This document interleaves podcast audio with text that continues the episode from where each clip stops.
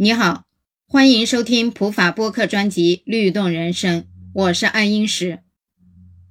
前不久，合肥一公司因为员工迟到一次就罚款一千元的事儿上了热搜，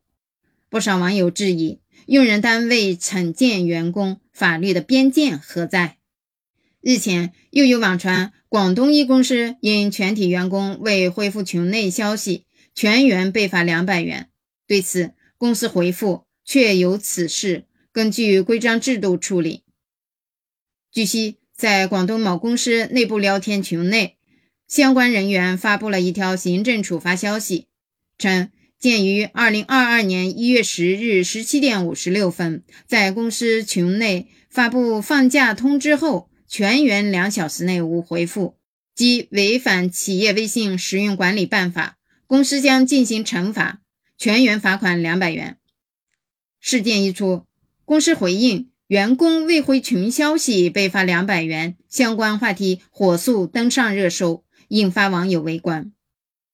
那么，用人单位对劳动者是否有罚款的权利呢？企业是否可以在内部规章制度中作出罚款的规定？这种规定有无合法性基础呢？我赞同的观点是，企业。无权对员工实施罚款。首先，罚款是一种行政处罚权，实施罚款的主体只能是国家行政机构，企业不是法律授权的行政机关和司法机关，不具备法律授权罚款的主体资格。其次，罚款作为行政处罚的种类之一，只能由法律法规和规章设定，企业的内部规章制度没有设定罚款的权限。企业在内部规章制度中规定罚款于法无据。对此，《行政处罚法》第二章行政处罚的种类和设定第九条至十六条有明确规定。据此规定，结合立法法的相关要求，国务院分批清理废止了一些与上位法相冲突的行政法规。现行法律、行政法规未再赋予企业对其员工进行罚款的权利。第三。员工违反规章制度的行为，并不一定会给企业造成经济损失。运用罚款的手段处理员工，缺乏合理性，所以企业对员工罚款既不合法也不合理。对于这个问题，法院又是怎么判的呢？不同的法院，仁者见仁，智者见智。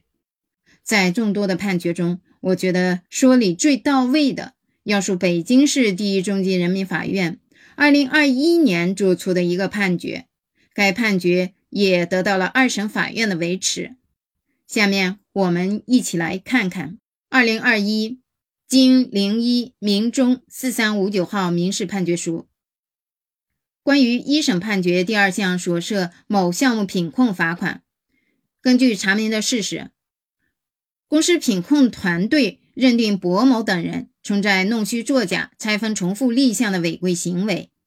该行为已构成某某销售行为管理总则 V 二点二版中的 A 类违规，并决定依据公司制度对薄某等人执行 B 类违规处理，对项目主管薄某罚款八千元。但是，其一，从公法和社会法角度考察。罚款一般是指行政机关依法对违反行政管理秩序的公民、法人或者其他组织，以承担一定金钱给付义务的方式予以惩戒的行为。根据《中华人民共和国行政处罚法》的相关规定，罚款作为行政处罚的种类之一，只能由法律法规规章设定。虽然1982年3月12日。国务院发布的《企业职工奖惩条例》中曾规定，全民所有制企业和城镇集体所有制企业对其职工可以进行罚款，但是该条例已于二零零八年一月十五日被当日公布的国务院关于废止部分行政法规的决定予以废止，现行法律、行政法规未再赋予企业对其员工进行罚款的权利。其二。从平等民事主体之间履行民事合同的角度考察，如果用人单位在规章制度中规定，或是与劳动者约定，当出现某些情形时，可以对劳动者进行罚款，这实际上是双方当事人预先确定惩戒赔偿的金额或者计算方法，其实质与违约金无异，属变相约定违约金。但是，根据《中华人民共和国劳动合同法》第二十二条、第二十三条、第二十五条的规定，只有两种情形下，用人单位可以与劳动者约定由劳动者承担违约金。这两种情形是指专业技术培训和竞业限制。除上述两种情形外，用人单位不得与劳动者约定由劳动者承担违约金。而本案中，公司在规章制度中规定，对员工弄虚作假、拆分重复立项的违规行为，可以进行罚款，不属于前述法律条文规定的可以约定违约金的情形，故该规定违反《中华人民共和国劳动合同法》第二十五条的法律强制性规定，当属无效。其三，从损害赔偿的角度考察，如果公司主张博某给其造成损失，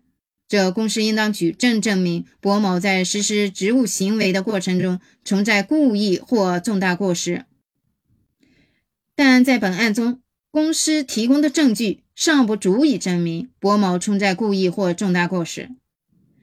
基于上述理由，公司因某项目对博某进行品控罚款没有合法依据，应予退还。可见，罚款有风险，使用需谨慎。建议。用人单位改变管理方式，摒弃以罚代管的思维，转变为以奖代罚的正向激励机制为妙。从合法性与合理性角度考虑，变通处理罚款事宜的思路，对劳动者从单从罚款的压力管理转向正向激励鼓励，既能督促劳动者对劳动纪律的遵守，也能降低劳动争议产生的可能性。很多优秀的企业都采用复合工资结构，既有相对固定的工资，如岗位、职务、技能工资等，也有相对浮动的工资，如提成工资、绩效工资、各种奖金等。注重及时考核，将违纪行为与奖金关联，强调对员工进行激励和正向引导，实现员工和企业的双赢，从而构建出和谐的企业和社会文化氛围。对此你怎么看呢？欢迎在评论区留言互动，关注主播，订阅专辑不迷路。我们下期见。